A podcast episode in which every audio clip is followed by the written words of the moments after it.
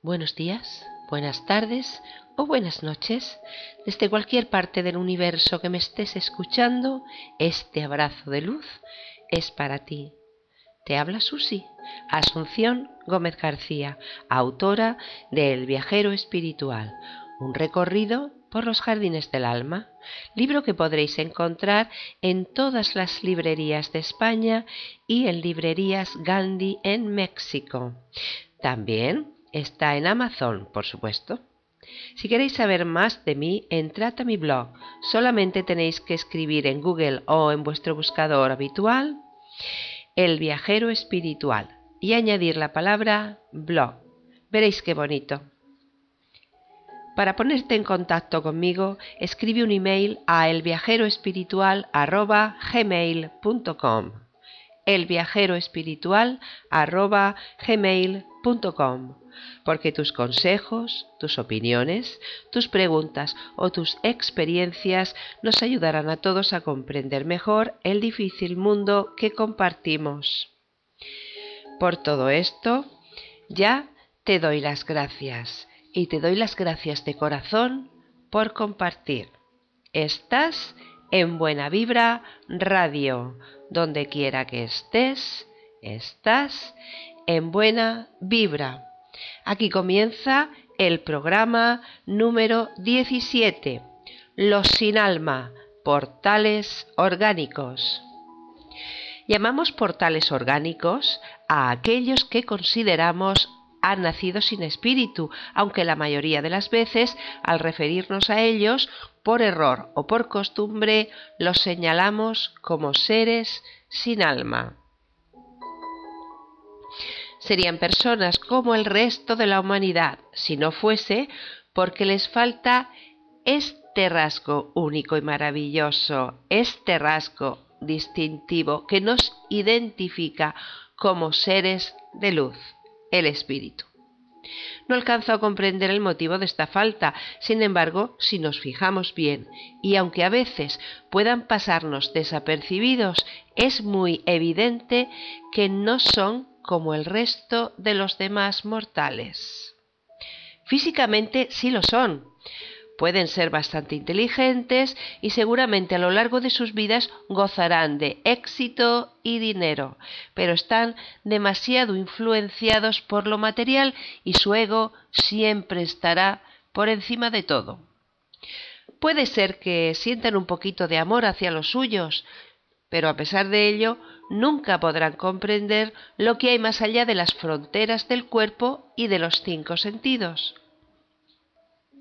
Si te fijas bien, carecen de esa luz que ilumina a aquellos que sí tienen un espíritu activo, luz que proviene de la fuente, la chispa divina, energía que nos guiará durante todo nuestro recorrido hasta ser merecedores de volver de nuevo al origen son más comunes de lo que parece. Suelen relacionarse con su, entorno generando dolor a aquel que se les acerca y aunque no lo pretendan, la mayoría de las veces no pueden evitarlo porque esa es su forma de ser. Y es que al no tener espíritu carecen de conciencia espiritual, no existiendo una parte de ellos que los ayude a controlar sus impulsos espiritualmente hablando, tampoco tienen un pasado ni un futuro, solamente tienen presente. Y eso, aunque no lo sepan ni les interese, de alguna manera se ve reflejado en su carácter. Viven rápido y al día. Es más, no les importa nada que no conlleve su propio beneficio. Si lo pensáis bien, yo creo que a lo mejor conocéis a alguno. Básicamente materialistas, la mayoría de ellos son narcisistas y muy egocéntricos. Además, desconocen la empatía y el remordimiento. Debido a su peculiar facultad, entre comillas, son seres temporales y vacíos que no sienten la necesidad de escuchar y aprender de las lecciones de la vida. a fin de hacer posible nuestro crecimiento personal y espiritual, la vida nos proporciona una serie de aprendizajes, de lecciones y pues ellos no, no, son conscientes de que deben aprender de estas lecciones, de manera que esencialmente se dejan guiar por los sentidos y toman todo aquello que les apetece porque pueden y porque no les interesan los demás. Solo se quieren a sí mismos y lo que piensen los demás pues les da un poquito igual frenéticos y altamente superficiales intentan continuamente nuevas experiencias de vida tratando de suplir una carencia irreemplazable, la paz interior y la dicha. Por eso buscan estímulos cada vez más fuertes que les hagan disfrutar del momento, no importa a quién hagan sufrir ni a quién dejen en el camino porque, ya lo habréis adivinado, son ellos los únicos verdaderamente importantes. Duramente enraizados en la supervivencia en este mundo físico, su ego es el centro de su vida. Viven al día, por ellos y para ellos, y no entienden nada de nada de lo espiritual, aunque tampoco les, les interesa, pues al no tener en sí mismos muestra alguna de que eso exista, pues no lo comprenden y al final llegan a pensar que verdaderamente no existe, pero también les da igual. En realidad, no es que no quieran comprenderlo, es que, por desgracia, no pueden hacerlo y por eso están tan concentrados en lo material y en lo social tienen un ego dominante e incontrolable. En la mayoría de los casos, ya he dicho, su carácter es egocéntrico, violento, con desorden de la personalidad, narcisista, manipulador y un largo etcétera de calificativos similares. A veces nos asustan porque nuestros patrones de comportamiento no cabe que exista gente así, pero la mayoría de las veces no podremos ayudarles porque no nos entienden. Es que aunque nos esforcemos, eh, no nos entienden. Bueno, pues a lo mejor no tienen culpa de ser como son, seguramente, pero para los demás es muy difícil convivir con ellos, porque raramente se darán, se darán cuenta de la culpa que tienen eh, en ciertas cosas o de cómo enfocan su vida de una manera errónea. No tienen espíritu, aunque por su condición de humanos sí tienen alma. No obstante, esta tampoco tendrá muchas posibilidades, muchas oportunidades para desarrollarse.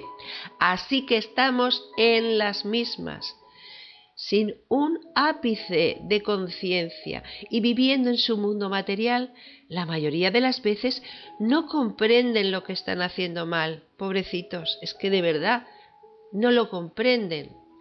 Por el hecho de tener alma, también tienen una conciencia rudimentaria, aunque sin un espíritu que la apoye, su genética y su entorno se convertirán en su fuente de inspiración, buscando emociones fuertes que les lleven a disfrutar al máximo aquello que en ese momento les interese y nada más.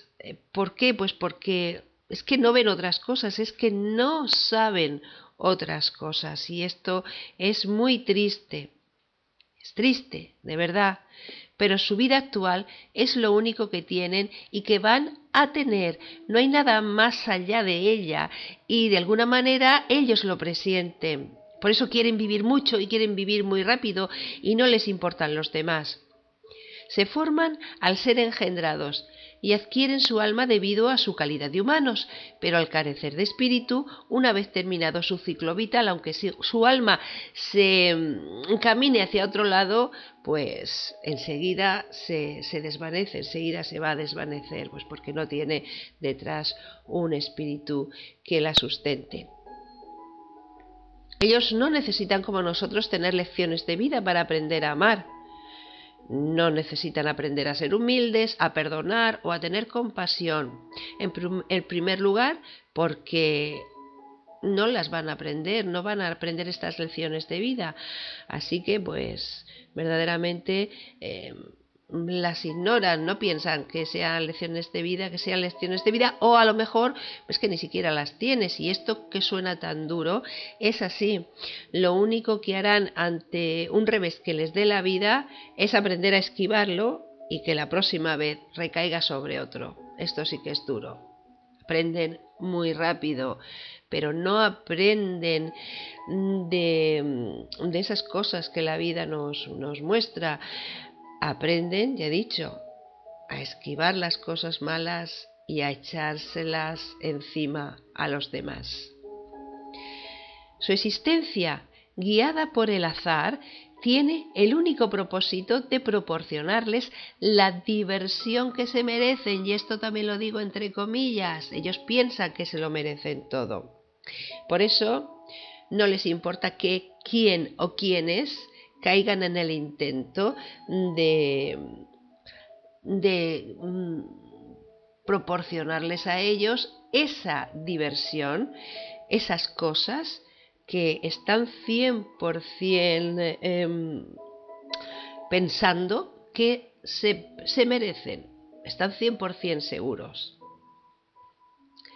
Pero al ser incapaces de alcanzar la plenitud, seguirán intentándolo cada vez con mayor intensidad y sin medida. No tienen medida. Y al no encontrar la verdadera felicidad en lo material, porque no está, buscarán más y más emociones fuertes intentando sentir algo que automáticamente caerá en un vacío interminable cuando su objetivo se vea cumplido.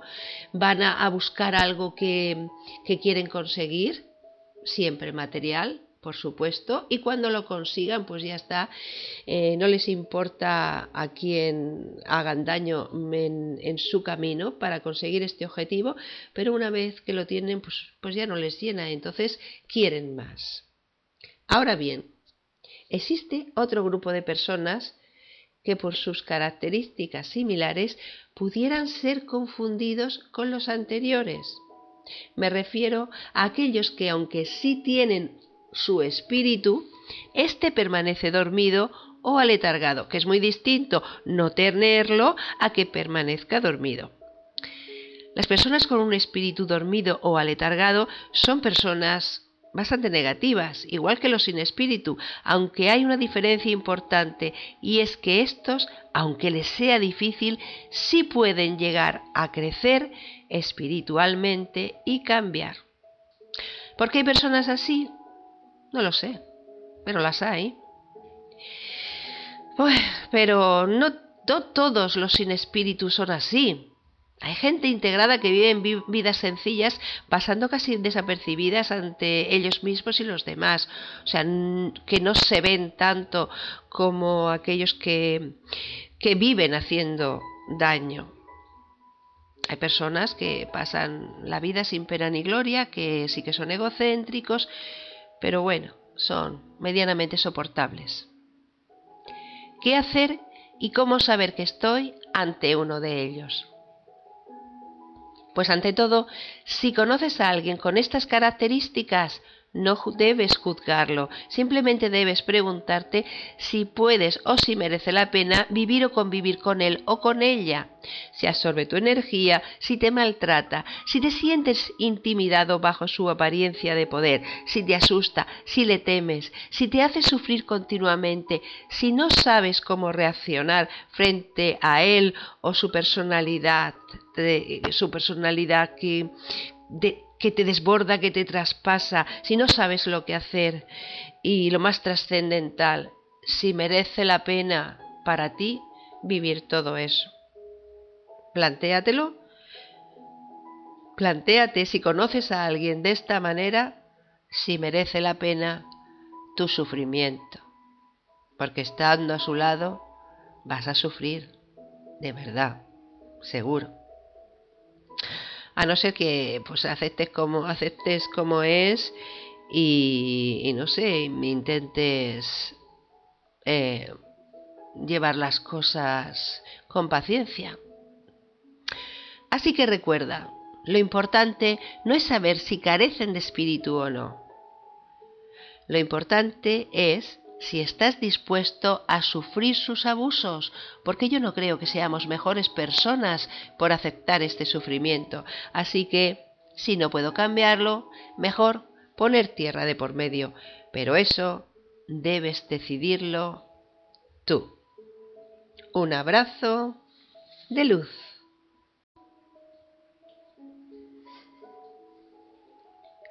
Cuando las pruebas de la vida están abrumándonos, podemos encontrar la fe de que todo saldrá bien. Esta fe nos sostiene en los tiempos difíciles.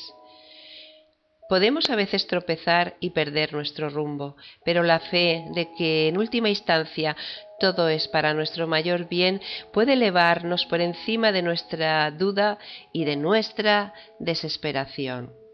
La fe es la, es la creencia de que sea lo que fuere que pidas a, al ser superior, que sea lo que sea, lo que tú le pidas a este ser superior, lo que tú quieras que te envidie, ya está en camino. La fe es la aceptación de la incertidumbre y la firme creencia de que al final todo va a salir bien, como tú te mereces. Y va a salir bien porque, ya sabéis, la fe mueve montañas. En esta era de la gratificación instantánea carecemos de oportunidades para expresar nuestra fe, excepto cuando aparecen graves crisis. No tenemos tiempo. Pero a que cuando tenemos un problema, sí, entonces eh, nuestra fe hace acto de presencia y, y nuestra devoción. La fe es algo que solo nosotros podemos decidir desarrollar. Nadie puede dárnosla o siquiera decirnos cómo cultivarla. Cada uno tiene la suya, cada uno sabe lo suyo. La gente puede hablarnos de ella y contarnos sus propias experiencias personales, pero esencialmente la fe nos viene a partir de una profunda conexión interna con nosotros mismos. La fe es muy importante, tengo fe en que todo vaya bien, tengo fe en que las cosas me van a ir genial y con esta fe, con esta voluntad, con el trabajo duro, con el trabajo firme, con el trabajo grande, voy a conseguir todo lo que me proponga y voy a estar muy agradecida. El sentimiento de gratitud es muy importante porque aunque lo hayas conseguido, tú hayas conseguido todas esas cosas con tu duro trabajo, esas cosas que te has propuesto, o salir de, ese lugar tan difícil donde estabas, pues siempre puedes pensar que has recibido alguna ayudita. La vida es, mejora, la vida se comprende mejor cuando tenemos fe. Entonces seguimos a nuestro, a nuestro corazón y vivimos una vida llena de significado porque la fe nos abre muchas puertas. La fe en que podemos crecer espiritualmente, la fe en que llegaremos lejos, la fe en nosotros mismos, la fe en la gente que nos rodea. Nos alzamos por encima de nuestros egos limitados para tener fe. Estamos por encima del yo mismo porque hay algo en el universo que, que me está ayudando a ser feliz. Este algo que está en el universo es muy bueno y amoroso y, y me abraza y me hace sentirme que voy por el buen camino y que somos, somos parte de, este catalizador que está cambiando el mundo para hacerlo un lugar mejor. La fe, la fe nos ayuda a, tener paciencia y a buscar esa luz en la oscuridad. La fe nos ayuda a comprender mejor, a vivir mejor. Es un componente esencial de la vida. Y debemos tener fe en, en que cualquiera que sea nuestro destino, podemos cambiarlo porque somos libres. Nuestro destino, bueno, pues mm, lo llamamos así, pero ¿cuál es mi destino? Yo me forjo mi destino, yo me forjo lo que necesito, yo me forjo lo que quiero a través de esta fe que, que mueve mi corazón. Y aunque haya decidido algunas cosas sobre mí misma, pues siempre estoy a tiempo, si no me gustan, de poder cambiarlas, porque las vidas no son inamovibles, las vidas son para crecer y para hacer de nosotros mejores personas. La fe es un conocimiento cada vez más profundo de que somos guiados, amados y protegidos en todo momento. Solo necesitamos someternos a este amor para dejar que el, propósito de nuestras vidas se cumpla.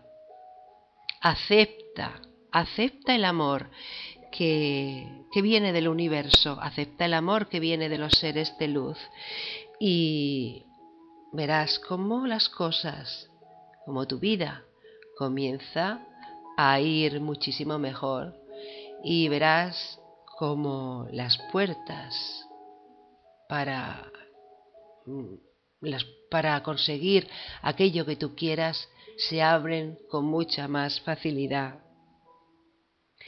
Por eso piensa en ti, piensa en que tú lo puedes todo, piensa en que te puedes apoyar, en la gente que te rodea, en los que te quieren, en los seres de luz. Piensa que mm, aunque en un momento de tristeza creas que, no puedes resurgir de tus cenizas, eso no puede ser, porque la fe, ya he dicho antes, mueve montañas y las mueve de verdad. La fe sana tu cuerpo y sana tu alma. La fe te llena la vida y te ayuda a ser cada vez más grande. Podemos orar a los ángeles, a los seres de luz, podemos hablar con ellos para que nos mantengan viva esta fe, para que nos ayuden a mantenerla. Pero al fin y al cabo somos nosotros los que siempre hemos de decidir y en estas decisiones que hacemos a diario, pues entrará la aceptación de las cosas que no podemos cambiar.